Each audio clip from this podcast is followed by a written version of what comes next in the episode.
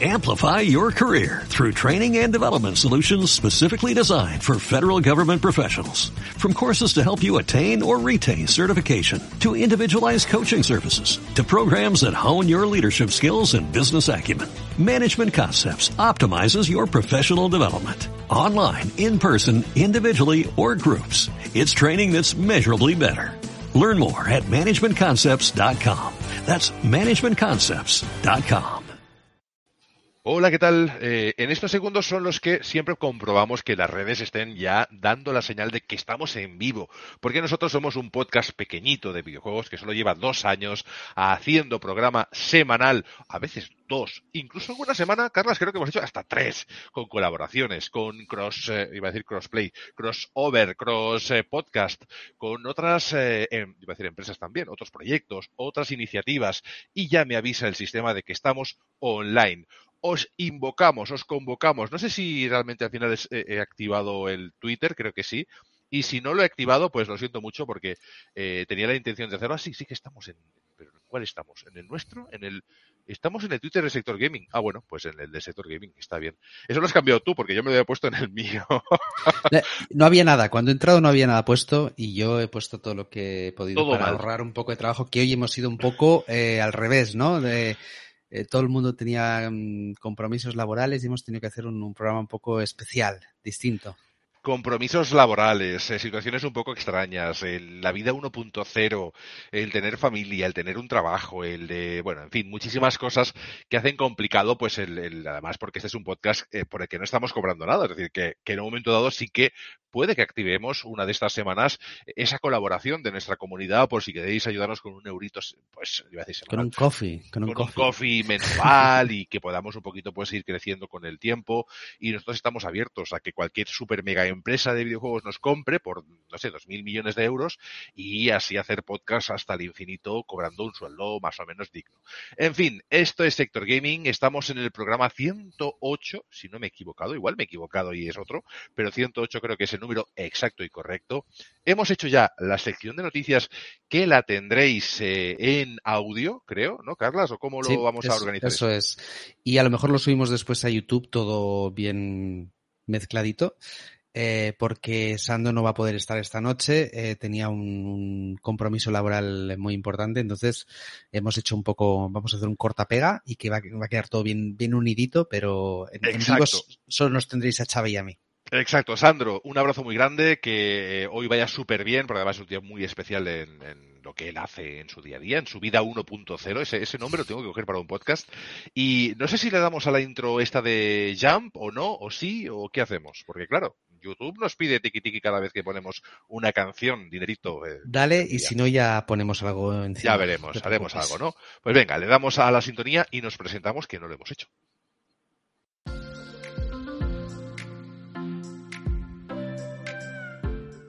Soy Jin Sakai y estáis escuchando Sector Gaming Podcast.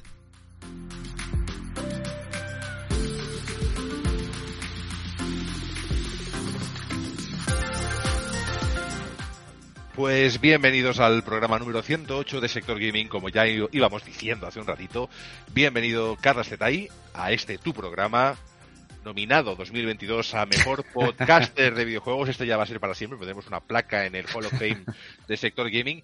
Y porque es un crack al final, ¿no? Y un, amigo personal. Eh, ¿Qué tal? ¿Cómo estás? ¿Qué has jugado esta semana que sea digno de mención? Que me gusta a mí esta frase. Muy bien. Pues eh, he platinado el, el Legacy.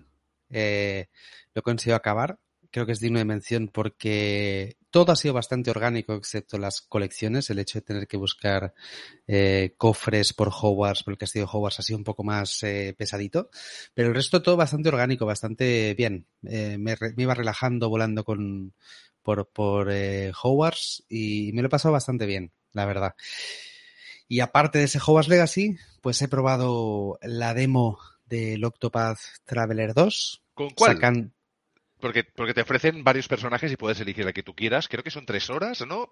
Si jugáis la demo y aún no lo compráis, que lo podéis comprar a partir de mañana, eh, en principio podéis coger uno de los personajes y jugar tres horas. Es decir, lo que es equivalente a su prólogo concreto y el ratito que te quede después. Y hay un truquito para saltarse esa protección de tres horas. Sigues Oh. sin poder salir de la zona inicial, pero puedes, si tienes el juego en PC o, o en Switch creo que también se puede, puedes saltarte esa protección de tres horas si quieres probar otras cosas, si quieres hacer un poquito más. Sigues sin poder salir de esa zona inicial, es decir, no es que te den el juego completo, ni mucho menos, pero sí puedes testear más cosas, probar más cosas. Y luego también he probado este, el, el Atomic Heart. Oh, Ahora hablaremos. Está, silencio en la sala. Atomic Heart, que hacían esa. A mí me gustó mucho cuando hicieron el trailer este, o lo, presentaron, este trailer con gameplay, burlándose un poquito del Hogwarts Legacy. Bueno, bueno, más que burlarse, es un poquito entrar con la coña, ¿no? De que es el juego del momento, que está arrasando. Y como juego focus de estos eh, indie, doble A, en esa línea un poquito intermedia entre uno y otro, pues la verdad es que eh, lo hicieron con salero y gracia, y eso está bien. Eh, yo os voy a saludar también, soy Xavi Capa, ¿qué tal? Es, es mi primer podcast, nunca he hecho radio. Eh, en el tema de la voz tampoco es que se me dé muy bien, así que darme un poquito de, de cancha. Y a partir de ahí, La voz of the podcast industry. Industry. Ayer le pregunté al, Ah, al, open, al, al- al chat GPT, le pregunté, ¿quién es eh, Xavi? ¿no? Y me dijo, es, es un taco lover de Rumanía que, y es conocido por ser la voz de The Podcast Industry. Pero así, ¿eh? Me lo dijo. Soy, queridos amigos y amigas, bienvenidos. Esta es la voz de The Podcast Industry, mía. Capa. En fin, eh, esto mezcla conceptos con, con mi pareja, que ella está con Over y digo, bueno, Y a, al a mí ha me hecho mix. mezclado, y a mí soy un empresario que trabajo en la radio, en la televisión. Bueno, luego, luego pondré en Twitter, pondré, pondré las, las respuestas que eran muy buenas, ¿eh? Eran muy divertidas las, las respuestas. Pues eh, deciros que eh, yo estos días, soy Xavi Capa, ¿qué tal? Hola, un abrazo. Estos días he estado jugando a Atomic Heart también, eh, Game Pass, obviamente, de si no, y también he estado probando ese prólogo que lo jugué, por cierto, en Play 5, porque me apareció la demo, ya puedes jugar la demo de, de Octopath Traveler, y escogí el personaje este que es como un samurái, porque al final ya no sabes si es por, de la dinastía, de alguna dinastía china o coreano o japonés, es como una mezcla, es, es, es una dinastía tipo oriental eh, que coge un poquito de influencias de aquí y de allá y me gustó mucho lo que me explicaba la historia. Eso es lo que jugué en Play 5, pero luego, como yo soy así, me fui al Steam Deck, me cogí otra vez el Octopath, la demo, y me escogí uno de los personajes que está encarcelado e hice todo el prólogo de la cárcel, ¿no? Cada uno con sus habilidades, no, no haremos spoiler, ya lo jugaréis o ya lo hablaremos cuando lo avancemos, pero oye, muy chulo, gráficamente está al mismo nivel, si no más, del original, y muy bien. Y Atomic Heart hablaremos un poquito, pero haremos como una especie de avance, porque llevamos poquitas horas, ac- acaba de salir realmente.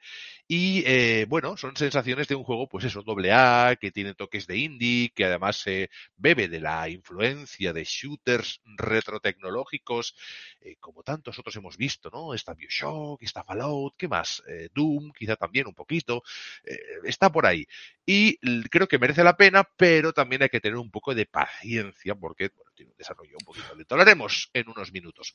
Y no sé qué nos queda más, yo creo que ya, ya nos hemos presentado. Noticias, eh, ¿le decimos algo? ¿Decimos bienvenidos a las noticias o qué hacemos? No, lo digo. Bienvenidos. Vamos con las noticias, que estas las escucharéis en el audio. Así que vamos con las noticias con Carlos Etay y Sandro Tecnofanés. Pues pasamos a las noticias, ¿no, Sandro? Sí, sí, que, que hay algunas que, que vienen calentitas. Vaya semanita hechas de- y, y dan bastante que hablar. Sí, Pero sí, vamos a en- empezar con la primera, que creo que, que te la han pasado por privado a ti, Gavin Newell, creo que te la ha Claro, hecho llegar. claro, porque es la primera vez que, que Steam nos da las fechas de todas las rebajas del año. Normalmente nos enteramos, se filtran unas semanitas antes, pero no, no, ya sabemos todo lo que va a pasar este 2023 y tienen como 10 o 15 eh, etapas de rebajas que eso a- asusta, ¿no? Que, que es algo muy bueno que hace Steam, que además te la separa, ¿no? Ahora toca eh, época de deportes, ahora rebajas de shoot 'em ups, ahora juegos de Halloween, etc. etc. Pero las, las que realmente importan, que son las, las digamos, de, de primavera, otoño, invierno, que vienen a- a- acompañadas siempre de algún jueguito o alguna actividad extra, que eso siempre está, está guay. Y, y sabemos que la de primavera va a ser ya, va a ser en marzo, ¿no? Del 16 al 23 de marzo tenemos esa, esa primera gran rebaja de, de Steam. Qué guay. Para todos los usuarios de PC y Steam Deck, pues ya pueden preparar las carteras que entre lo que está viniendo Y las rebajas, que la verdad que las rebajas de Steam es... Si tienes cualquier juego que te guste, y lo encuentras prácticamente tirado de precio, es la verdad es que vale mucho la pena. Y luego tenemos las rebajas de verano, que son del 29 de junio al 13 de julio. Las rebajas de otoño, que son del 21 de, de noviembre al 28. Y las últimas del año, que son del 21 de diciembre al 4 de enero del 2024. Tengo curiosidad también por las de verano, que aparte suelen venir acompañadas de los eventos estos del E3 o del Summer Game Fest y todo.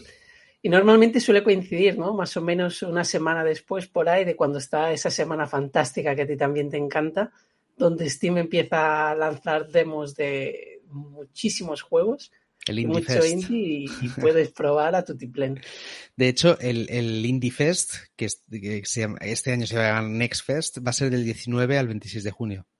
O sea, sí, sí, un, par de semanas después de, del E3 o de esa semanita de anuncios, eh, tendremos este Indie Fest o Next Fest. Pues muy bien, pues siguiendo con las noticias, en este caso, este año o, o esta semana venimos bastante más positivos, ¿no? Cuando estamos viendo. Y, y volvemos con Netflix. Y es que nuestra querida y estimada Netflix sigue con ofertas y cambios de precios. Y es que, claro, después de decir a todo el mundo no se puede compartir y ver a la gente de suscribiéndose, si ya comentamos que la semana pasada hizo un gran recorte de casi el 50% en muchos de los casos en algún país de Latinoamérica, en este caso han sumado descuentos a países de Oriente Medio y a mercados africanos de, de Subsahara, como puede ser Kenia. Pero incluso hay algún país europeo como Croacia, Eslovenia, Bulgaria, que también van a ver esos descuentos, sobre todo intentando evitar eh, esa fuga masiva de clientes que desde que anunciaron eh, se está produciendo, como también es algo normal. Es que es un poco lo que hablábamos, ¿no? Se han vuelto como el, patito feo, como son como los, los, los malos, se han vuelto los malos. E- y eran nuestros amigos, eran los que salvaban series, los que rescataban eso, las series canceladas de HBO o de otras plataformas, y de pronto se han, se han convertido en los enemigos. Y ellos mismos se han creado esta, esta, esta más, o sea, se ha puesto esta, no sé, esta apariencia, ¿no? De, de, enemigos. es, que, es que diciendo lo que dices tú, y, y- y es que es un poco repetirse. Ellos son el que tienen el precio más elevado. Y, y ahí juegan con dos handicaps. El precio más elevado, porque si tú no pagas el precio máximo, no puedes verlo, por ejemplo, en 4K. Ahí eso ya es un handicap, porque cualquier otro puede ver, si tú tienes Disney Plus, si tienes HBO o, o Max, que se va a llamar ahora, eh, tú tienes la versión 4K, pagues lo que pagues. No, pagas, no. Si pagas esto, lo ves que no tiene ni Full HD. Si pagas un poco más, tienes Full HD. Si pagas todo, tienes 4K. Y la gente, la mayoría, paga 4K porque ellos dijeron, no, vas a poder compartir con hasta cuatro personas. Y ahora que ya me pagas el precio máximo para tener el máximo, ahora te digo que ahora no puedes compartir. Es como... Es algo muy raro lo que ha pasado dentro. Pero Es, yo creo que se han equivocado muchísimo, que era algo que todo el mundo veía venir menos ellos, y no, no lo acabo de entender, pero bueno, sea como sea, yo creo que van a venir bajadas de precio muy grandes en, todo el mundo porque tienen que volver a ser nuestros colegas, ¿no? De, alguna forma tienen que ganarse otra vez esa, esa, esa apariencia de, de amigos, ¿no? De gente maja, que ahora mismo no es precisamente la, que tienen. Y hablando de gente maja, eh, el éxito de Hogwarts Legacy ha mostrado al mundo y en especial a los de Warner que no todo es universo DC o Mortal Kombat y que tras su fusión con Discovery, que los videojuegos pueden ser una importante vía de ingresos y por lo tanto de crecimiento para la empresa. Sí, porque recordemos que, que cuando se fusionó este Warner con Discovery también hubo un par de, de cosas raras, ¿no? Cancelaciones de algún proyecto, de alguna película, alguna serie y, y sobre todo en el caso de HBO, porque era como un podemos estar perdiendo dinero y al final en juegos era una división que no tenía muy clara cómo iba a ir, porque básicamente se habían centrado mucho en DC y en Mortal Kombat. Pero no solo es este caso, si, si también eh, los juegos del Señor de los Anillos creo que es un ejemplo de, de juegos que, que, saliendo de ese universo que tiene mucho Warner para poder explotar. Y si es capaz de explotarlo, yo creo que incluso cualquier jugador vamos a poder disfrutar porque Warner tiene franquicias que, que incluso, por ejemplo, ahora saca un, juego de Matrix bien hecho tal, yo creo que, que son franquicias que, que, a la gente le pueden atraer. Que tiene mucha, claro, que tiene mucha tirada. Si haces un buen juego, las cosas pueden salir muy bien. Y Hogwarts Legacy a nivel de ventas está yendo muy, muy, muy, muy bien. A todo esto, tenemos la única noticia un poco curiosa que, que sí que no es tan, tan alegre y tiene que ver con ChatGTP, ya sabéis que ahora está muy de moda, la inteligencia artificial con la que incluso nuestro compañero Carles hoy ha podido preguntar por sí mismo. Eh, no, por todos, eh, he preguntado por todos, ha sido muy divertido. Nos ha dado pues respuestas muy divertidas. Tenemos que Sam Eltham, CEO de OpenAI, ha dicho que, que está muy bien todo lo que están creando y, y todo ese código abierto de inteligencia artificial, pero que hay que dar tiempo a las instituciones para regularlo. Porque, por ejemplo, ahora se está utilizando mucho para reír y muchas cosas, pero se puede llegar a crear con un mal uso y puede llegar a dar miedo a esa inteligencia artificial, porque si ahora ya es capaz de darnos respuestas y de conocernos, imaginad con un mal uso dónde puede llegar o qué información puede subsacar de cualquier lado donde... Y ha pedido un poco de, de precaución en ese sentido y de, de dar tiempo para que se pueda regular. Y las buenas noticias vienen eh, para la VR, que ya sabéis que esta semana ha salido PSVR 2 y todo el mundo está bastante contento con, eh, con el, el, hardware ¿no? de, de, VR2. También alaban Horizon Call of the Mountain, Resident Evil Village y sobre todo Gran Turismo 7. Dicen que Horizon eh, es impresionante, quizá a nivel de historia no es muy potente. Eh, Resident Evil ya lo hemos jugado, pero es espectacular en, en VR y luego Gran Turismo es como, bueno, se ve que es increíble. Bueno, yo tengo muchas ganas de, probar este, este nuevo hardware, pero es lo que comentábamos, ¿no? Sigue siendo un precio un poco elevado para los que ya tenemos gafas de realidad virtual y tenemos acceso a, todo el, catálogo, porque en realidad son pocos juegos los que son exclusivos de PlayStation VR 2 a día de hoy. Eh, veremos esta noche ¿no? Esta noche tenemos este State of se, Play. Se van a presentar cinco más. En principio tendría unos 40 juegos así de salida. Recordamos que salió ayer. Y lo que sí, hay mucha gente hablando de, de una cosa que se medio critica las gafas es que tienen tantas cosas buenas como por ejemplo son de las que mejor resolución tienen, pero tienen visión a 4K, tienen HDR, tienen el panel OLED, tienen seguimiento ocular, que a lo mejor dicen que se podría haber baratado el precio quitando alguna claro. de estas cosas porque a día de hoy aún no lo vas a potenciar. O sea, a, aún no le sacas todo el partido. Es, es como el seguimiento gafas, ocular, Sandro. Es, es, un poco lo de cuando salieron las HTC o, o, o las Valve Era, si vas, que es algo bueno que ha hecho PlayStation, es un precio comedido para ir a, a tecnología top, pero a día de hoy a lo mejor te interesa algo menos de tecnología y poder conseguir un precio más competitivo. Es, es, lo que hablamos siempre, ¿no? Solo la tecnología de seguimiento de ocular ya son 250 euros. Y existe, tú puedes tener unas gafas de realidad virtual a día de hoy y puedes comprar este añadido, ¿no? Es de, de la misma marca, además, del mismo fabricante que es Toby. Entonces, esa tecnología existe, pero es muy cara.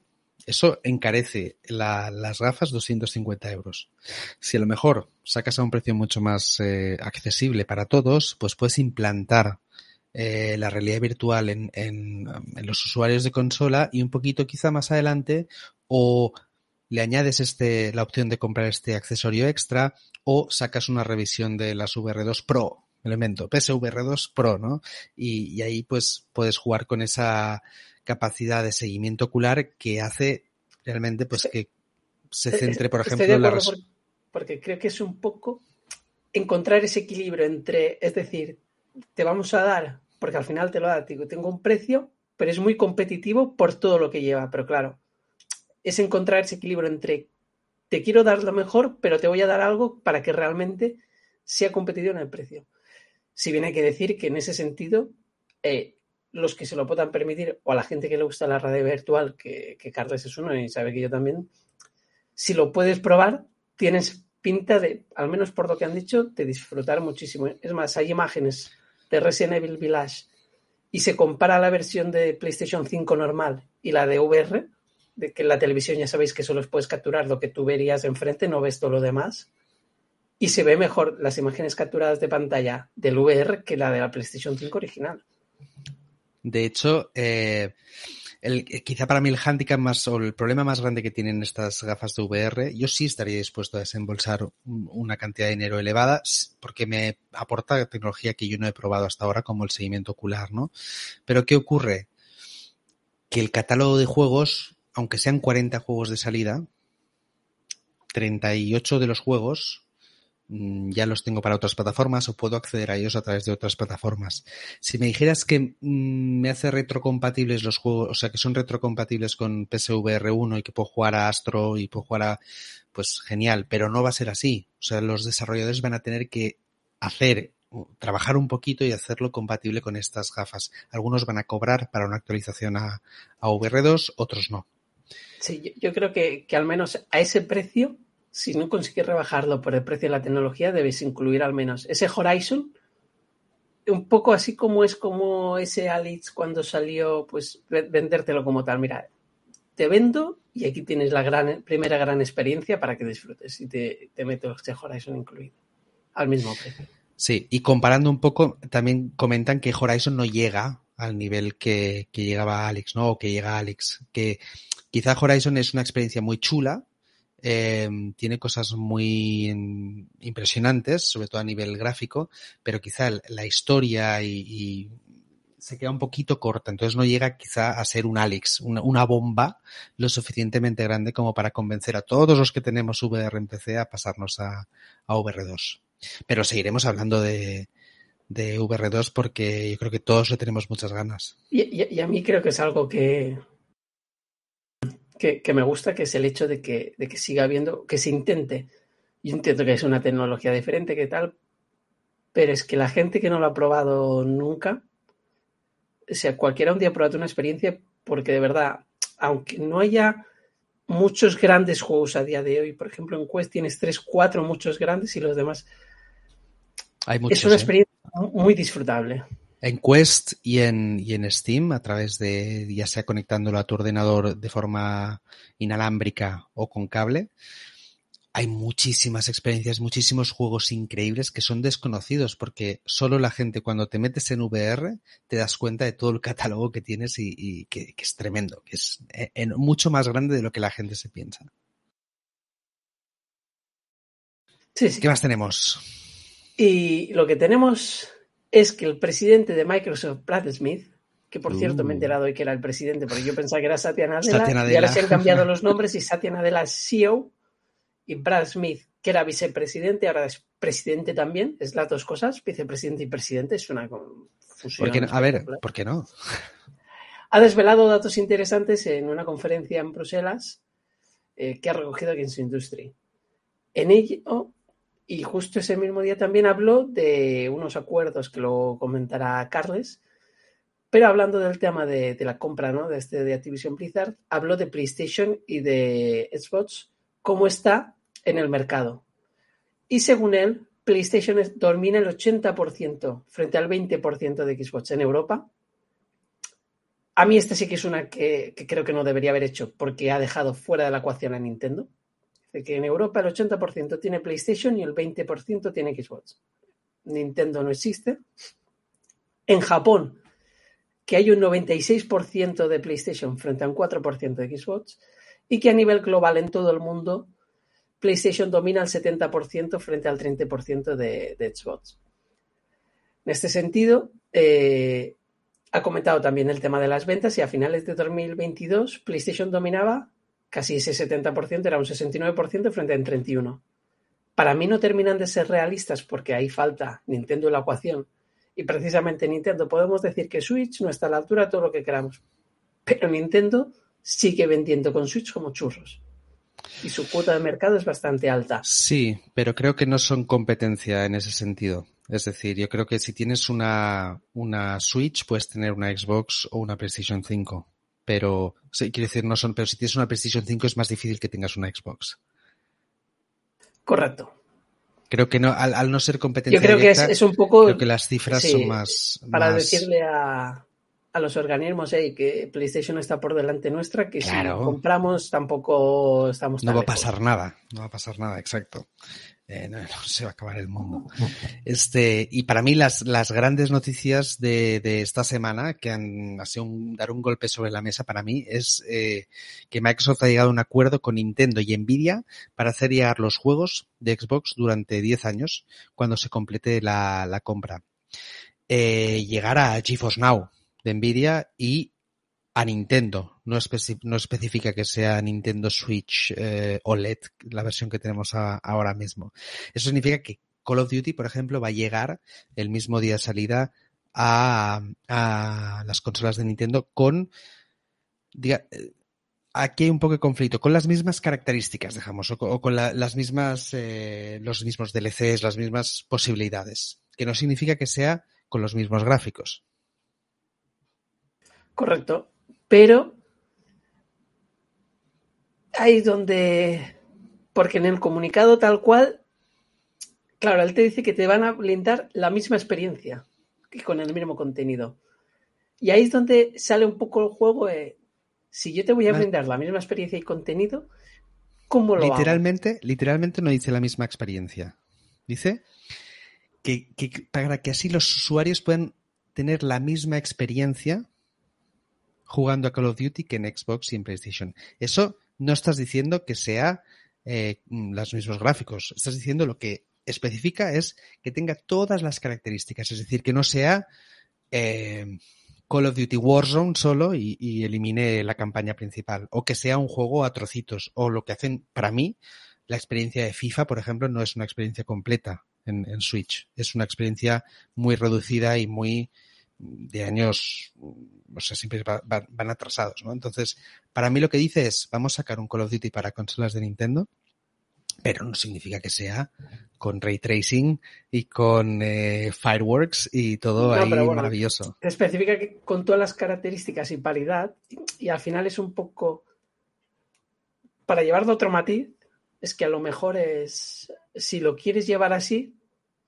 y a priori no lo puede rebajar tal, excepto los gráficos, solo nos puede llevar, después de asociarse también con Nvidia, exactamente a la par en Nvidia, para llevarlo online para todo, de que puede estar Nvidia trabajando en un nuevo Tegra claro, para eso, esa nueva Switch. Eso es un hecho. O esa nueva Nintendo que debería salir en breve. Finale, sí, y como... si esto se cumple realmente, si lo has firmado, en esta Switch actual no puedes meter un Call of Duty ni rebajándolo a, a 400. Esta, esta Switch no, no, va a haber un Call of Duty y, y tendremos y consola de Nintendo. Ya sabéis que los juegos en la nube de Switch no están rindiendo y mucho menos un juego que tiene que ser competitivo.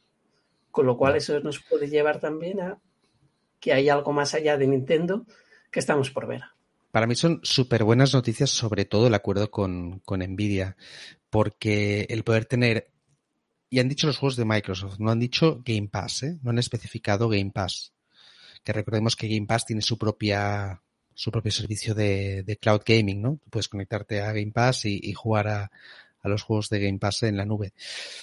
Eh, han dicho los juegos de Microsoft, pero son muy, muy, muy buenas noticias porque eh, había un hueco en GeForce Now muy grande con los juegos de Activision Blizzard, sobre todo con los de Activision Blizzard, porque jugar a Overwatch no puedes desde, desde Cloud Gaming de, de Microsoft, jugar a Elemento, pero al, al, Diablo 4 que va a salir dentro de, de, unos meses, ¿no? Entonces, jugar a ese tipo de juegos eh, sin tener un ordenador, ostras, en una tablet, en un iPad, con un controlador, a mí, a mí me, a mí me mola la idea. Y gratis, recordad que GeForce Now te da la opción, tienes el tier gratuito, tienes una hora de juego gratis. Lo único que pasa es que tienes que esperar 400 personas antes. Eso a, a mí no me, no me ha A ver, no he tenido que esperar mucho, ¿eh? Cada vez que entraba en GeForce Now. Yo media hora sí que he esperado. ¿Sí? Media hora sí. Pero, pero es igual, es, tienes esa opción, es decir, ellos al final tenían, aparte de PlayStation, la compra tenía sobre todo a Nvidia y a Google, que, que mostraron sus, Nvidia, entre comillas, las compras porque le has asegurado meter tus juegos y, y, tu cloud en el propio GeForce, lo cual le ayudas. Y el pacto de Nintendo, sigo pensando que también beneficia a Nvidia por eso mismo, porque Nintendo al final, para poder competir con ello, tienes que sacar algo nuevo Y probablemente si hemos visto Steam Deck, si hemos visto la Switch, hemos visto tal, Nvidia probablemente irá detrás de ese chip portátil para dotar de potencia esa nueva, siempre que no sea de mesa, que a lo mejor Nintendo es que, nos sorprende y es que Nintendo puede hacer cualquier cosa, ¿no? Nos puede sorprender siempre. Eh, para mí son súper buenas noticias esto y me parece un golpe sobre la mesa de decir, mm, chicos, que queremos llevar Call of Duty a todos lados, Sony, ¿qué, qué te pasa, no? Porque también ha habido un comentario en esa misma conferencia, ha dicho, es que no, no si Sony no acepta este nuevo pacto con de 10 años de Call of Duty, el pacto actual que tienen con, con Activision Blizzard se acaba el año que viene. Y no hay nada firmado. Correcto. Ellos tienen cerrado. De momento no han aceptado los 10 años. Porque. Y se reunieron el martes pasado en Seattle. Pero no se ha filtrado que, salió. Con lo cual habrá que ver cómo se termina subiendo. Es un poco donde, donde puede estar el plan. Yo creo que dependerá si Sony recibe una oferta que ellos consideren X que les puede valer, la compra se completará es que, rápido. Yo creo que la compra está un poco ahí en esa disputa de ese, ese Call of Duty que, que tiene. Y ya Microsoft también ha dicho que, que, no va, que la adquisición de Activision Blizzard tiene que ir con Call of Duty, que no aceptan las condiciones que dije. Sony dijo, comprad Activision Blizzard, pero dejad Call of Duty al margen, ¿no? Pues ya han dicho Microsoft que eso no lo va a aceptar. Pero, oye, ¿qué pasaría si se acepta la compra de, de, Activision Blizzard y Sony no ha firmado el acuerdo de 10 años? Eh, ¿Qué pasaría ahí? ¿Sabes? Eso sería, sería muy interesante ver qué, qué bueno, pasa a partir de entonces. Le quedan, a, no sé si son dos o tres aún. Entonces tendría ese tiempo para negociar, pero tendría que ponerse las pilas buscando un posible plan B. Porque si ahora ya, claro, Microsoft no tendría motivación para, para que firmara, ¿no? Ese acuerdo de 10 años. No sé, interesante. Bueno, la motivación podría estar un poco en, en las ventas que al final, a nivel de, de generar dinero, PlayStation es, es, una mina de oro para, para Call of Duty. Sí, pero si sacas exclusivo Call of Duty para consolas Xbox, la gente te compra una Xbox es Call of Duty. Estamos hablando de Call of Duty. Si lo pueden jugar en una GeForce, te, tengo mis dudas. Es, es, tengo las dudas de cómo se resolvería, es la verdad. No. Sí, sí. Pero bueno, ¿tenemos alguna noticia más? No, y con esto estaríamos. Pues muy bien. Pues ahora pasamos a los juegos que los tendremos en, en un ratito con, con Xavi. Muy bien. Saludos, Sandro. Eh, en cuanto a temas de la semana, por cierto, nos saludo Martincho, os pincho por aquí el saludo. mensaje. A ver, a ver, que nos, sí, pues sí doy, porque al final también estoy ahí medio. Eh, Martincho, un abrazo enorme que además eh, Wolong nos dice también que está a punto de caer. Sí. Wolong, Es que este febrero... Atomic Heart, eh, Octopath Traveler y ojito que acaba de salir, bueno, acaba de salir, pero no te lo puedes bajar porque ha reventado el servidor de Steam, el de Sons of eh, the Forest. Sons of the Forest, sin el D, es Sons of the Forest, que es la secuela de aquel juego sandbox en el que estabas en una isla donde habían ocurrido cosas muy extrañas con seres, eh, bueno, no quiero hacer mucho spoiler, aunque el primero es antiguo. ¿Tú lo llegaste a jugar, Carlas, el de Forest? Sí, sí, sí, sí, sí, me acuerdo.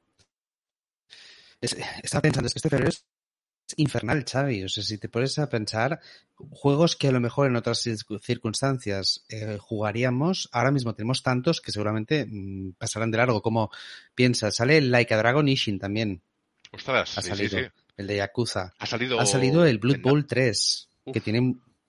Ha salido nada, hace nada, hace un- unos días. El Blood Company Bowl. of Heroes 3. Company of Heroes. Eh, el Blood Bowl es este táctico de fútbol americano con orcos humanos, elfos. Me parecía maravilloso. Tengo el 2, me lo compré es. digital en Play y lo tengo también en Steam por ahí. Y la verdad que para perder horas disfrutando de esas tácticas y que tus personajes mueran, me parece muy chulo. Es deportivo, pero de Eh, eh, Warhammer. Era muy divertido, sí, sí, sí. Sí, sí, sí. Era muy, muy, muy divertido. Ya te digo, ha sido, es un mes de, de vamos, de, de la cartera nos está sacando fuego. Y mañana Octopath, que ya está. Mañana, está exacto, listo. Octopath Traveler 2, que nos ofrece horas y horas de juego con nuevos personajes y con esos gráficos que a mí me sorprendieron, eso que ellos eh, han bautizado como el 2.5, ¿no? 2.5D. Sí, ese, ese 3D que no es 3D, que no es 2D, que es una cosa distinta. Sí, pero, sí. pero muy bien, muy bien. Tiene pinta de ser bastante continuista, pero nos van a contar historias nuevas, nos van a contar y pulirán un poco la fórmula, yo creo. Hablaremos, hablaremos de él seguro la semana que viene. Nos saludan, aparte de Martincho, un abrazo enorme. Polan Bar, eres un crack. Es decir, toda esta, gen- esta Saludo. gente que viene por aquí, que pasa y que, que decimos, pero ¿por qué? Si somos, si no, si no, si somos pequeños, no vengáis. Y nos ¿qué escriben es mensajes y qué tal, y Os- eso es Os maravilloso. apreciamos mucho familia, la verdad que muchísimas gracias por estar ahí, más cuando durante algunas semanas son es difícil hacer un programa, ¿no? Vamos con la pregunta de la semana, leemos un poquito también cositas. eh, Sí, tenemos a Miguel Cruz también. mira. Dice, saludos Sector Gaming, yo el sábado tendré el Like a Dragon Ishin. Es el que más esperaba de este mes. Mira, Tenemos a Polan Bar, que está por las tierras del norte. Martíncho creo que también, creo que es que compartís eh, geografía española por el norte. Eh, tenemos a Ferran, que creo que es catalán, por lo de Ferran me da a mí la sensación. Y tenemos a Miguel Cruz, que es nuestro embajador en tierras lejanas, maravillosas tierras lejanas de México. Y oye, que es una gozada que, estéis aquí, que coincidamos todos eh, en este momento con nuestro amor por los videojuegos. Vamos con la pregunta de la semana, que esta vez eh, viene a ser un poquito algo que nos está ocurriendo a nosotros, Carlas, que es si está condenado el formato físico. Y esto es una pregunta recurrente, pero es que ahora está ocurriendo más que nunca que las consolas que compramos cada vez menos, y ahora estoy aquí como borroso, como la película de Woody Allen, no sé si os acordáis, digo, a ver Pues- si me ha subido la miopía de golpe o... Exacto. Es, es- es lo guapos que somos. La comunidad que tenemos, que nos escribe por el chat, que son todos guapísimos y guapísimas, y nosotros que se nos, se nos está contagiando esa, esa guapura. Eh, ¿Está condenado, Carlas, el formato físico? Yo creo que el formato físico, eh, lo hemos hablado hace, hace unos meses, yo creo que el formato físico va a pasar a ser algo mm, de coleccionismo, ¿no? De algo de nicho. Eh, cada vez más nos descargamos los juegos ya en consola. En PC ya pasa desde hace muchísimos años. Con Steam, la llegada de Steam y, y la tienda de Epic, prácticamente todo es eh, digital. Hace muchísimos, muchísimos años. Si te compras un juego, eh, incluso una edición coleccionista en PC, ya no te venía eh, el, el juego, no te venía un CD con el juego, te venía o un código eh, o, o te venía incluso el, el juego sin el juego. Es decir, eh, aquí tienes una edición coleccionista, pero no te viene el juego. Como ocurre con Diablo 4, por ejemplo, que va a salir dentro de poco. Correcto. La edición coleccionista es súper chula, son 100 euros, pero tú te compras la edición coleccionista y te dicen, viene sin juego, cómprate la edición digital. Eh, tiene sentido, tiene sentido. El producir un, disco es un coste añadido a, la producción que si se pueden ahorrar, pues en principio tendría que hacer más baratos los juegos digitales, que es lo que pasó en, PC. El tema es que en consola no acaba de ocurrir. En consola siguen siendo los, los juegos en, en digital siguen, siguen teniendo el precio completo en muchos casos, ¿no? Yo me encuentro con que ahora la tendencia que tenemos con los videojuegos, y más si son estudios indie, es que eh, primero salgan en formato digital, en plataformas correspondientes, las que correspondan, normalmente Steam, porque es una de las más, si no la más popular, y obviamente esto conlleva que eh, si el juego tiene éxito, entonces sí que se planteen, o sea, esto es una evolución y esto es un proceso que tiene un sentido, obviamente. Eh, yo me acuerdo de Endling, por ejemplo, en su momento, no tenía un formato físico, al menos cuando hablamos con sus desarrolladores, Herobit Studios, que por cierto son de Barcelona y, bueno, maravillosos, amigos del programa y nosotros suyos, y son un, admiradores somos de ellos porque todo el trabajo que hacen es fantástico y están en otros proyectos que esperamos tenerlos aquí para que nos los expliquen. Eh, empezaron que no sabían ni siquiera o no tenían claro o al menos no se había concebido ese proyecto para salir en consola. ¿Y qué quiere decir? Que luego pues eh, un producto interesante, bonito, con buena jugabilidad, una banda sonora espectacular, unos gráficos, un diseño todo bo bonito y, claramente que llamaba mucho la atención, acaba saliendo en consola. Esto conlleva que además también tengas formato físico en, en esas plataformas y que todo pues vaya según el éxito y según el impacto que tenga el juego, ¿no? y eso me parece lógico. Juegos más pequeñitos se evitan esa parte física para no, para evitar unos costes excesivos al principio y según ese éxito, pues van apareciendo en formato. Eh, sabemos de empresas que precisamente se dedican a esto, a un juego que inicialmente no tenía esa idea de salir en físico, Meridian, sin ir más lejos. Games y, y hablabas precisamente de, de, de, Endling, pero no te vayas a juegos tan, tan, tan, tan... Eh, indie. Tan indie, ¿no? Si te vas a Stray, que estaba, Sony está detrás, Stray salió en digital el 19 de julio. Y hasta septiembre, hasta finales de septiembre, no lo tuvimos en formato físico. Claro. Y era un juego de primera línea, digamos. Eh, Sony te lo vendió como juego de primera línea. Martincho dice que es una pena la pérdida del digital, creo que dice del físico, eh, se sobreentiende. Sí, porque nosotros veníamos a casa, esto lo hemos dicho muchas veces en 108 programas, ese comentario de llegar a casa, abrir la cajita del juego y El olor. el librito a benceno o a lo que sea, ese producto, que seguro que era nocivo, ¿eh? Pero Irte a una, a una silla o al baño, donde fuera que fueras, y abrir el librito y leerte esas primeras páginas que a veces no te decían nada, pero tú, ese, esa, esa magia de ese, de ese primer sí, momento, y es culpa de Ubisoft, mayormente. Ubisoft fue la primera que se cargó los, los libros de instrucciones y también de las primeras compañías que, que dejó de poner el juego en las ediciones coleccionistas. Sí, a mí me parece que dentro de las ediciones coleccionistas y con los precios que se están barajando sí debería estar el juego, como mínimo una copia, eh, porque qué menos. Y segundo, el físico quizá va a estar más limitado a aquellos juegos que realmente tengan un impacto en el usuario. Es decir, yo puedo entender que, el digital tenga éxito, pero lo entiendo menos, aunque yo sea consumidor, ¿eh? Realmente eh, estoy un poco en ese plan de di lo que, o sea, haz lo que diga, pero no lo que haga, porque yo es verdad que consumo mucho digital, pero tampoco entiendo que la gente compre digitales a precio completo sin ningún tipo de descuento, porque sí entiendo que, que lo podáis comprar o se pueda comprar en general cuando han pasado un mes, dos meses, seis meses y lo encuentras a mitad de precio o, o- o menos. Eso sí que me parece bien. Pero si no, si yo he de elegir entre un digital precio completo primer día y un físico precio completo primer día, a mí, a no ser que seáis fanáticos de tenerlo a las 12 y un minuto, que es la ventaja del digital, me tira al físico. O sea, yo porque tengo que analizar, tengo que jugar y, tiro porque me eh, eh, paso de juego a juego en cuestión de horas, porque tengo que seguir jugando, probando, haciendo. Y es lo que hay.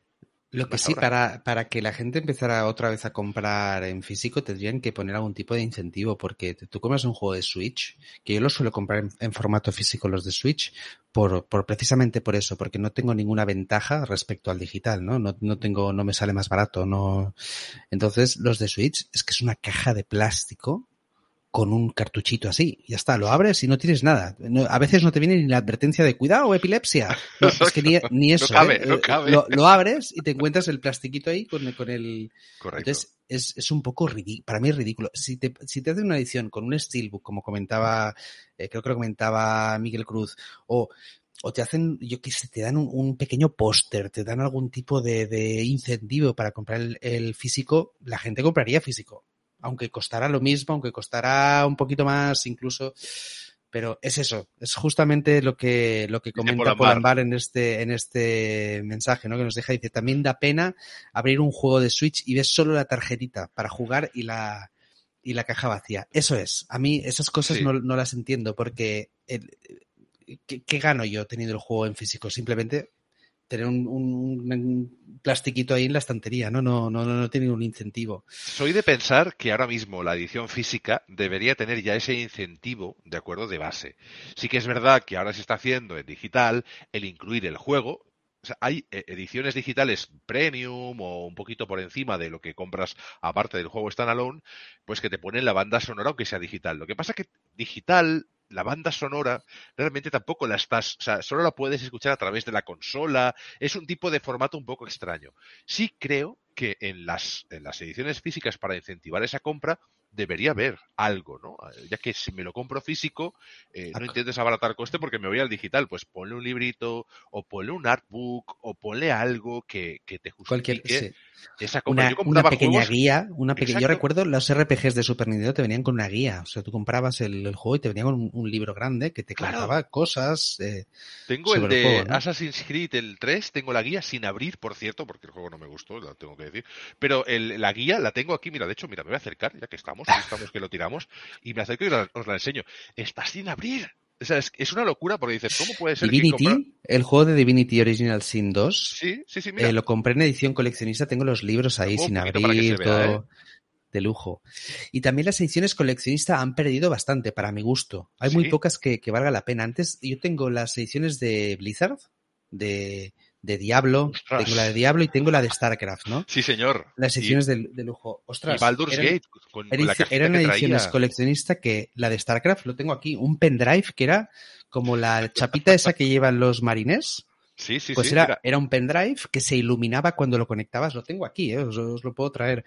También el de Diablo te venía con una calavera y otro pendrive aquí en, en la, en la frente. O sea, era- eran chulos. Y dentro de estos pendrives había, en uno había el StarCraft 2 para jugar 100%, StarCraft uno. 1 y 2. Lo siento que es el 1, no llegué- o sea, el 2 no lo tengo, lo tengo, lo compré creo que digital, ya el 2, fíjate que ya caí en la trampa, y este es para mí el, el- el number one.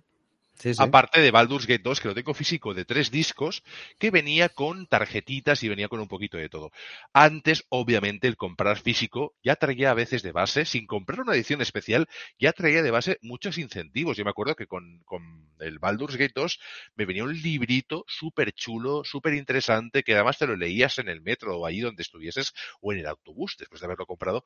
Y creo que debemos volver a eso, es decir, para incentivar la compra física, es que claro, yo cuando iba al game, Sí, eh, y a sí. veces voy, ¿eh?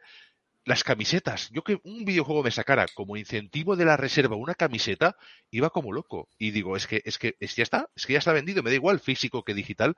Y físico lo voy a guardar bien y luego si lo quiero vender, al menos pues tendré un dinero, un dinero de vuelta, ¿no? Y la camiseta, tengo camisetas de algunos juegos de hace pf, 10, 15 años, que la gente me ve por la calle y te señala, hostia, la camiseta de tal, o el Red Dead Redemption 2, o el no sé qué, pero porque, o tengo una de Borderlands, que sale el- el- uno de los personajes tocándose así una 100.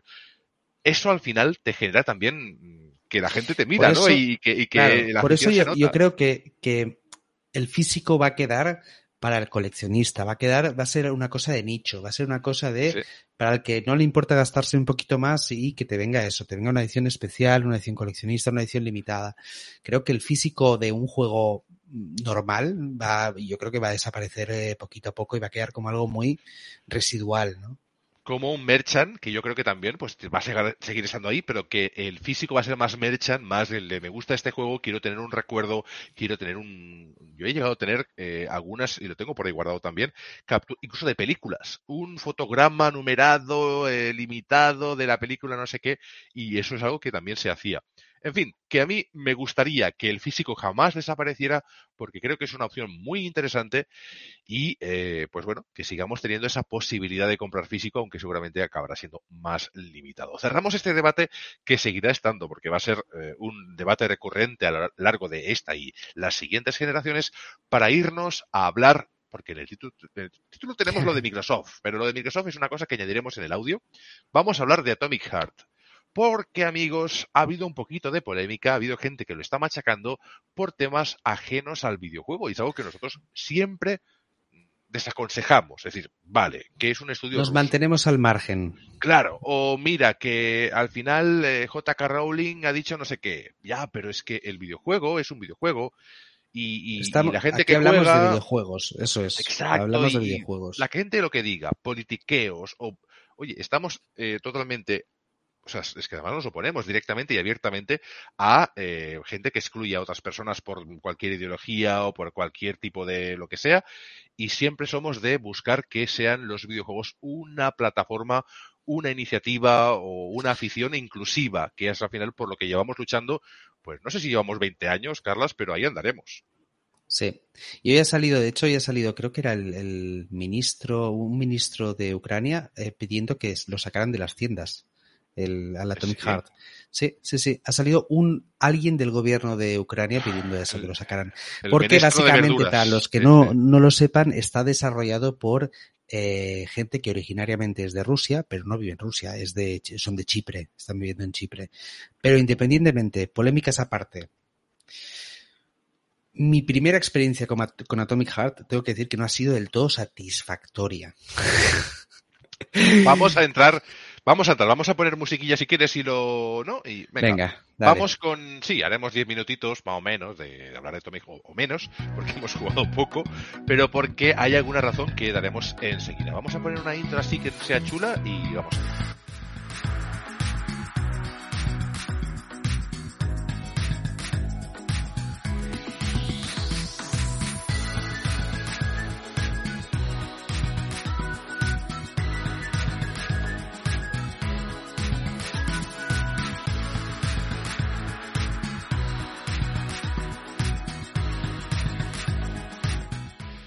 Pues Atomic Heart eh, ha llegado a nuestras vidas, a nuestro corazón gamer y realmente tiene cositas que se parecen a otros juegos como todos amigos porque en el terreno de los videojuegos cada vez es más difícil innovar y es normal que si se trata de un shooter, ¿de acuerdo? Pues poco o mucho te recuerde a otros títulos del género. Esto es normal. ¿Qué género, qué tipo de juego es Atomic Heart? Carlas, ¿qué te has encontrado tú en esos primeros minutos? ¿Y por qué ese sentimiento, que también he tenido yo, agridulce? Pues eh, me he encontrado con un futuro distópico en el que la URSS es una potencia tremenda a nivel tecnológico. Eh, y los primeros 20, 30 minutos te van mostrando esa potencia, ese el mundo en el que estamos, que obviamente es completamente distinto al que, al que vimos nosotros, donde la tecnología ha avanzado muchísimo. Un poco estilo Bioshock, ¿no? Exacto, es un, es un eh, contexto histórico, es como una especie de distopía Un futuro Retro- retrotecnológica que puede tener connotaciones también parecidas a las de Bioshock, de una sociedad que ha avanzado bastante, que tiene androides funcionales y robots y, y un poquito de todo ahí volando por el cielo y, y- y tocando música Es- electrónica por las calles y está bien, eso no está mal. Sí, sí, sí. Vas, empiezas esos, esos primeros minutos, 15, 20 minutos, en los que eh, básicamente tú vas andando y te van contando, vas viendo un poco esta, esta sociedad. Eh, quizá esos, esa primera media hora es bastante lenta, se hace bastante lenta porque no tienes ningún tipo de acción. Tú no, como personaje, eres solo un, un, vas andando, como si fuera un walking simulator. Vas andando, te van contando todo, vas andando, no puedes, no puedes, no, hay- no tienes ningún tipo de, no te van explicando cómo te mueves, nada, solo tienes dos o tres cosas que puedes hacer. Eh, claro, eh, mi inicio ha sido bastante agridulce porque me estaba aburriendo un poco. Si, si soy Ah, sincero, me está, es- los primeros 15 minutos, Claro, lo que me es- están contando de este futuro distópico, Xavi, no sé si te pasó a ti, no me está interesando lo suficiente como para... Claro, hablamos de un futuro distópico, retrotecnología, porque esto que está ocurriendo en los años 70, 60, eh, no sé exactamente en qué, en qué año estamos, porque no recuerdo de memoria qué año ubican, pero hablamos de una retrotecnología de la Unión Soviética, ¿de acuerdo? Así que como vinimos en los años 80, puede que incluso más atrás, y nos encontramos con que eh, la Unión Soviética pues tiene pues eso, unos, unos aparatos, tiene unos drones, tiene unas barcas automáticas, tiene una sociedad totalmente, totalmente eh, invadida o, eh, bueno, eh, en la que los androides y eh, la tecnología punta, pues domina todo, ¿no? ¿Qué quiere decir? Que tú en ese momento en el que estás como en ese momento de Walking Simulator no puedes hacer más que observar y interactuar mínimamente de hablar con una persona que te dirá una frase y sigues. Pero Es ¿qué pasa? Que dura media hora eso. Es un muy lento. Larguísimo. Sí, sobre todo el movimiento, o sea, estás en una barca, por ejemplo, al principio empieza el juego en una barca, ¿no? Y esa barca, el recorrido que haces es muy lento. Eh, cuando te bajas la barca tienes que andar muchísimo por, por muchos caminos sin que ocurra nada, simplemente estás andando, ¿no? Entonces, esos momentos yo creo que eh, cu- cuesta un poco entrar en, en- en el juego. Es un juego eh, que se hace un poquito lento de inicio. Yo pensé que era porque estaba cansado. Pensar que llevo ocho días, mañana hago nueve días trabajando seguidos. Yo digo, esto es que estoy cansado. Estoy cansado. Y nos puso un mensaje en el grupo de, chicos, yo he empezado el juego y no les... O sea, me está costando. Luego, luego mejora. Así que os digo que al ratito las cosas empiezan a ponerse un poquito más interesantes y hay un poquito de batalla, ¿eh? De Sí, salseo. si te dejan, porque claro, que, que- que cuál ha sido mi sorpresa, ¿no? Es verdad.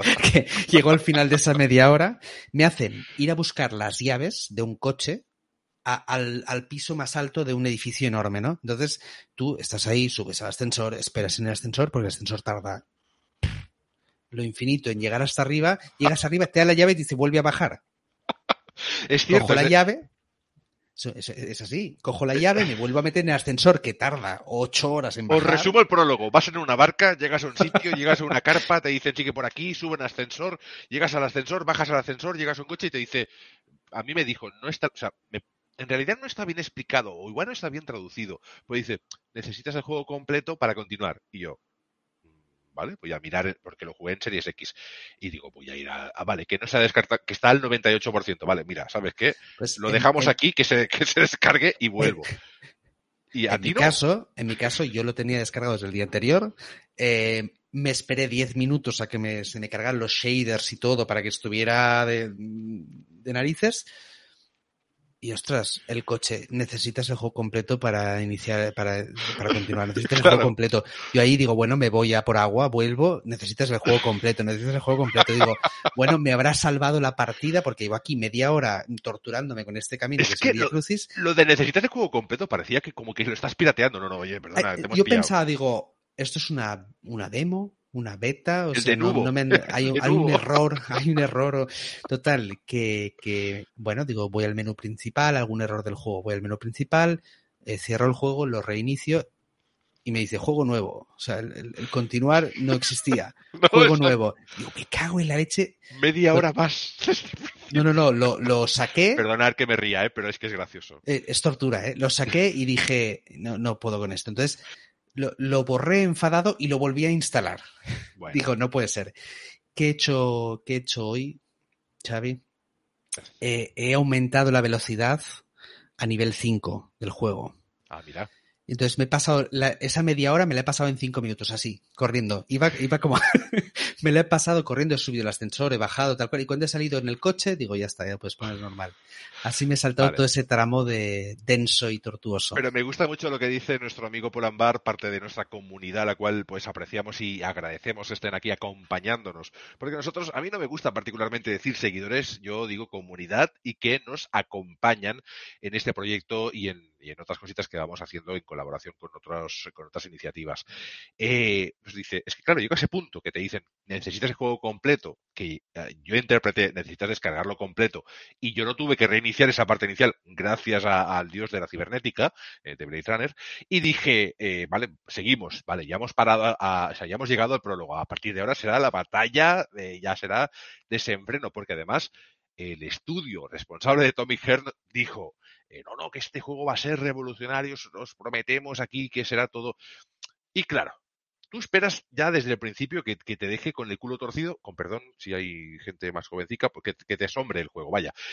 Y, te encuentras con que de repente se te, sale un dron que te conecta el, coche donde estás. Como yo pensaba que íbamos a ir en coche, digo, igual hasta lo podré conducir, fíjate tú, qué, qué novedad, qué chulo. Mira, está bien. No, es un globo aerostático que va lenturrio, es decir, te levanta poco a poco. Te, llaman por teléfono, bueno. Oh my God, digo, pero que llevo media hora. Por favor, que quiero jugar. O sea, la acción, la acción tarda mucho, el ritmo es, es muy lento inicialmente. Después, sí es verdad que se anima un poquillo. Nos hacía un comentario Polambar, nos preguntaba, ay, no me, no me decía, no, no, no, me, no, me, no me nombréis uno de mis juegos preferidos. Rapture es magistral. Estoy 100% de acuerdo contigo. De hecho, en algunos de los programas anteriores he dicho que tengo muchas ganas de Bioshock, ¿no? Tengo muchas ganas de ver qué, está haciendo Kelly Vine en su nuevo estudio. Esto no es Bioshock. El, el... Pero que está influenciado, ya os digo Muchísimo. Yo que sí. O sea, eh, que eh, bebe de Bioshock, tiene cositas de Fallout, tiene un poquito, que por cierto, gran noticia para los eh, usuarios eh, latinoamericanos, españoles, vamos, que uséis el castellano de vez en cuando, el español, porque viene con un doblaje completo, bastante chulo y bastante divertido. Es verdad que dice muchos tacos de, ay, mierda, ay, tal, pero dentro del contexto de lo que te ofrece, bien. O sea, realmente las voces son chulas. Eh, no es tan habitual encontrar en un juego AA tipo Focus un doblaje completo de un juego, lo cual celebramos y agradecemos. Lo que pasa que luego las sensaciones pues son un poquito eso. Eh, el juego es chulo, sí. Es un shooter que está bien, sí. Es disfrutable, sí. Ofrece muchísimas novedades y es súper revolucionario tienes un guante que le puedes meter mejoras, que tienes eh, a veces ataques con tal, ataques con el hacha que la puedes mejorar un poquito, armas a distancia, escopetas, pistolas, ta, ta, ta, ta. Sí, lo hemos visto antes, también. Y es un poquito lo que yo os advierto, es decir, no ir con las expectativas eh, rebajadas y el juego os llevará a un tipo de jugabilidad pues que es chula y está bien y que es un primer título de un estudio. Es decir, tengamos en cuenta de que este juego está en la línea de un título indie al cual le han dado un poquito, le han peinado un poquito el, flequillo y han dicho, venga, va, pero, pero no deja de ser un indie. Y dentro de eso, de, ese mundo de los indies, a mí me genera el respeto de que es un buen juego, está bien, está chulo, pero tampoco quieras que se codee con juegos estilo, pues se acaba de salir Hogwarts Legacy, lo siento, ¿eh? Hogwarts Legacy tampoco ofrece grandes novedades, pero como juego y proyecto en global, siendo un triple A, ¿de acuerdo? Y hablamos de un triple A en condiciones, una IP brutal, está a años luz. Pero es que, claro, es injusto compararlos. Los comparamos, o lo acabo de hacer, que es un poco ahí, me podéis pegar un una colleja, pero por el timing, por cuándo sale y con quién está ahora mismo emparejado en lanzamientos, que no solo es el Hogwarts, sino es Octopath, sino los Sons of the tal. si la pregunta es, si la pregunta es ¿a qué vas a jugar mañana, Carlas? La respuesta es no voy a jugar a Tommy Heart, voy a, voy a jugar a, a Octopath Traveler 2, me, me apetece más, le tengo más ganas. Eso sí, no me lo voy a desinstalar porque me gustan mucho los futuros distópicos, quiero darle una oportunidad.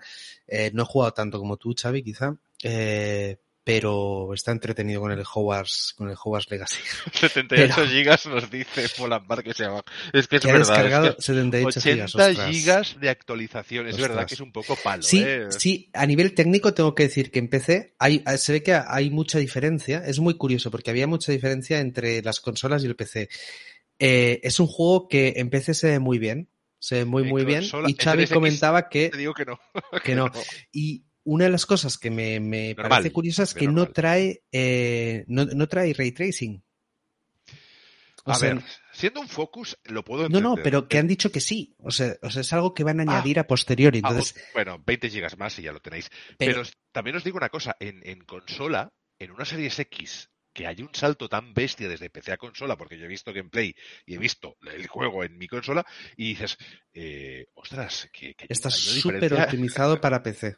para PC sí, se nota que es la plataforma original, aquí no hay vuelta de hoja, pero, pero vamos, Series X se supone que bebe directamente prácticamente de PC. Pues no, chicos. En cuanto a texturas, miraré hoy, porque ya digo que igual esa actualización eh, igual me, tiene que llegar, pero es que el doblaje en consola está y, está bien, está bien. Gráficamente está dentro de ese, como decía hace un momento Miguel, Miguel Cruz, que estaban buscando ahora incluso el chat donde lo ha dicho, eh, eh, está en esa línea del juego medio, ok, correcto, Focus. Le estamos llamando la gama Focus, que es como un doble A, está, es que disdibuja, ¿no? El doble A con, el indie. Sí, eh, algunos que, que, siempre están como en el 7, 8 son juegos notables, juegos que mm, hacen muchas cosas bien, que quizá no acaban de ser redondos del todo, pero ya, ya veremos. Yo no he podido jugarlo lo suficiente como para, para valorarlo pero a precio completo es un juego que yo, pero yo no me lo hubiera comprado ni aunque las reviews hubieran sido tremendas. Exacto, la pregunta es muy buena porque siempre hacemos esa pregunta entre nosotros en canal interno, ¿eh? en los grupos de, que por cierto os invitamos a Discord, os invitamos a Telegram que también estamos por ahí, está en la descripción del programa, Discord, y solemos estar siempre que nos deja la vida 1.0 y nos decimos, oye, este juego tú lo hubieses comprado día 1? Sea, la respuesta a cámara, eh, incluso para los que nos escucháis, a micro, no. Carlas, ¿lo hubieses comprado día uno? No, pero ni aunque, o sea, previamente, con todo lo que había visto, tampoco lo hubiera comprado día uno. Me hubiera esperado a, tener un hueco. Es febrero es muy duro. Ojo que es un mes muy duro ojo, o lee Focus los juegos que está sacando. Es decir, no le quito ni un gramo, ni un, ni un giga, ni, ni, un, ni un mega, ni un, ni un byte de, de mérito a Focus lo que hace con juegos de esa gama, que realmente pues son juegos resultones, interesantes, y creo que está en una línea eh, moderada ascendente y que poquito a poco está sacando juegos que incluso en otras eh, gamas eh, u otras plataformas no hubiesen tenido repercusión. Atomic Heart te guste o no te guste, seas partidario o no, y te influencie o no el tema del politiqueo, que al final eh, yo conozco a gente rusa que, vamos, está totalmente en contra de guerras y de historias, es que, nada tiene que ver de dónde vengas con lo que está haciendo tu país o lo que sea, a todos los niveles, eh, pues es un juego que, que, que, tiene repercusión, que tiene nombre y que tenía un hype bastante elevado. Y como he leído por el chat, que no sé si lo decía no, sé si lo decía Martín, o lo decía el mismo Miguel Cruz, en fin, todo queda en familia, eh, o, incluso Polambar, eh, que la propia, el propio hype eh, hype ya sabéis qué significa ese lo que genera, ¿no? Las intenciones de compra, las ganas de comprarlo, la ilusión que genera, eh, le ha podido perjudicar, porque la gente le ha puesto unas expectativas elevadísimas que luego pues han quedado un poquito así, un poquito... Que, yo no las tenía, ¿ves? Yo no las tenía. No, nunca las tuve con Atomic Heart precisamente por, por eso, ¿no? Porque Focus era el publisher, lo que había visto no me acaba de encantar. Exacto. Estaba en esa línea también, ¿eh? Digo, y con lo que viene. O sea, eh, para mí, number one ahora mismo esta semana, aparte de Hogwarts Legacy, eh, está Octopath, pero Sons of the Forest también me llama mucho la atención. Eh, claro, te viene este juego, si lo tuviese que comprar, porque ha salido 40, 50, esa gama media, no me da la vida tampoco. Ahora, está en Game Pass, está en Game Pass, probadlo. Si tienes Game Pass, para mí es probadlo.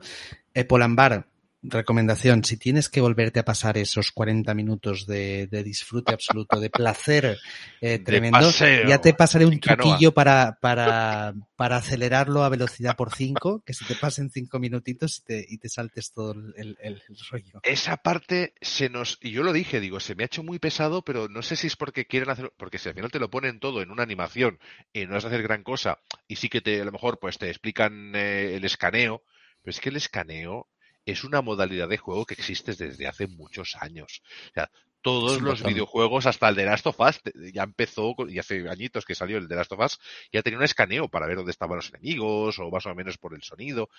Es decir, no sé. Eh, se nota que es una primera IP, pero ojo, para ser un primer juego de un estudio, un estudio entre comillas novel, con el, no sé, con, con esa bendición de Focus, está bien. En fin, nosotros llegamos ya casi al final de este programa un poquito más especial, un poquito más corto, agradeciendo a la gente que se pasa un ratito a dejarnos el saludo. Eh, ha estado por aquí también Josué Duarte, que he pinchado el, saludo, no paras. Creo que era para mí este mensaje, porque, pero vamos, que no paramos porque al final... Ninguno para, en realidad. Exacto. Eh, estamos con trabajos, estamos buscando nuevos trabajos también, estamos con la familia, estamos con toda la gente que, que queremos que está en nuestra vida y que le echamos bueno, que, que nos acompaña ¿no? en el día a día. Y el podcast, como no nos da de vivir, no nos da de comer todavía, no nos da para tal, pues es, es complicado, pero oye, es nuestra pasión y es lo que nos carga la batería. Hoy lo decía, digo, yo hago podcast para cargar la batería y el trabajo me la descarga. Y, cumplimos, ¿eh? estamos ahí, eh, vamos a estar los jueves, ya dijimos, eh, a, menos que haya causa mayor, vamos a estar aquí cada jueves como, como siempre. Pues no sé si nos queda alguna cosita en el tintero. Hemos hablado de este Tommy porque era obligatorio. El juego es de decir que luego va un poquito increciendo. Eh, es un shooter con habilidades, con toques de humor, incluso un poquito eh, toque sexual, eh, cachondeo, un poquito en ese punto así de, de con un, algún, taco que otro muchos tacos, de hecho. Pero el juego en sí es interesante y si lo tenéis en Game Pass, si tenéis Game Pass, o si no lo tenéis, pero pagáis ese eurito, ¿cuánto está ahora el Game Pass? Que esa promoción de varios meses no es mucho. Pues, oye, nunca vais a comprar el juego a precio completo, tenéis este y todos los demás que hay en Game Pass, que no son pocos y los que están por venir. Y oye, eh, Atomic Heart es un juego resultón. O sea, para mí los juegos resultones son los que si les echas una partidita, excepto esa media hora inicial, tener paciencia, pues, eh, pues ya está pues que no está mal. Que si no pagas nada por él y tienes un Game Pass, está, está muy chulo. Y si pilláis una ofertilla en Play o en donde sea, pues también merece la pena. Eh, juego interesante, juego de doble A, que va increciendo, que tiene jefes finales, robots, chungos, bestias, pedazo de cables, hay como gusanos, que, en fin, os recomendamos que lo juguéis, pero siempre un poquito con las expectativas moderadas. ¿Por qué? Porque ese marketing que tenía de que se iba a comer el mundo, a veces, como ha dicho creo, y creo que ha sido Miguel Cruz, es contraproducente. Lo he dicho con mucha sabiduría, porque, bueno, por eso es parte de nuestra comunidad y nos acompaña en este proyecto, ¿no? Como Paul Ambar, como Martíncho, que ha estado por ahí, como Josué Duarte y toda la gente que nos acompaña siempre en los directos. Y Ferran, que nos ha saludado, por cierto. Y Ferran, que nos ha saludado. Este, pues nada, nos vemos en unos días con, con este Octopath Traveler 2. También supongo que comentaremos un poco por encima el State of Play que tenemos esta noche. En, en una hora y media hay un, un State of Play que nos va a mostrar alguna cosa más de PSVR. Y ya está, y lo comentamos en, en unos días. En unos días, o si la cosa es muy loca, igual pues nos da este fin de semana por grabar un especial de esto y hacemos un 15 minutos 20 de lo que hayan podido anunciar. Pero yo creo que va a estar esto muy secuestrado por el VR2, por el, el Suicide Squad, que bueno, que yo creo que acabarán de aclarar toda aquella polémica de si es un juego como servicio y cómo funcionará.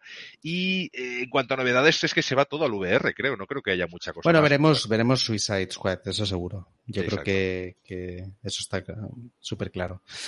Y nos vamos con la frase de cada semana. Y Sí. os invitamos de nuevo a, seamos pesados, pero eh, Discord está en la descripción. Veniros, pasaros, eh, compartir. Estamos allí siempre. Además tengo la aplicación del móvil, así que si me decís cualquier cosa, o a Carlas o a Sandro, os respondemos en cuanto nos es posible y vamos compartiendo experiencias y un poquito de todo. Así que ya sabéis que si sois de juegos, Sois de sector gaming. Os, espesa- os expresamos. Os esperamos la semana que viene y eh, vamos a tener novedades en colaboración con Iniciativa Podgaming y un especial de una saga super chula que no os digo nada y os lo digo todo, pero que os encantará. Ya Así que Eso. atentos a sus ordenadores, tablets, móviles y lo que sea, porque Sector Gaming está muy vivo. Hasta luego. Adiós.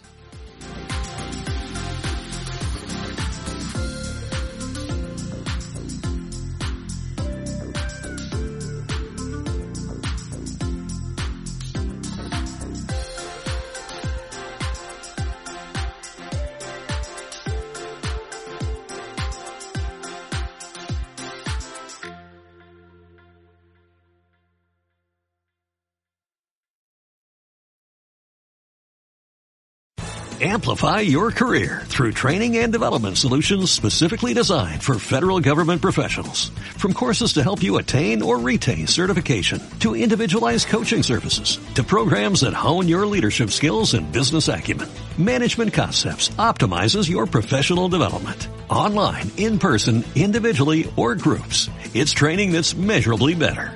Learn more at managementconcepts.com. That's managementconcepts.com.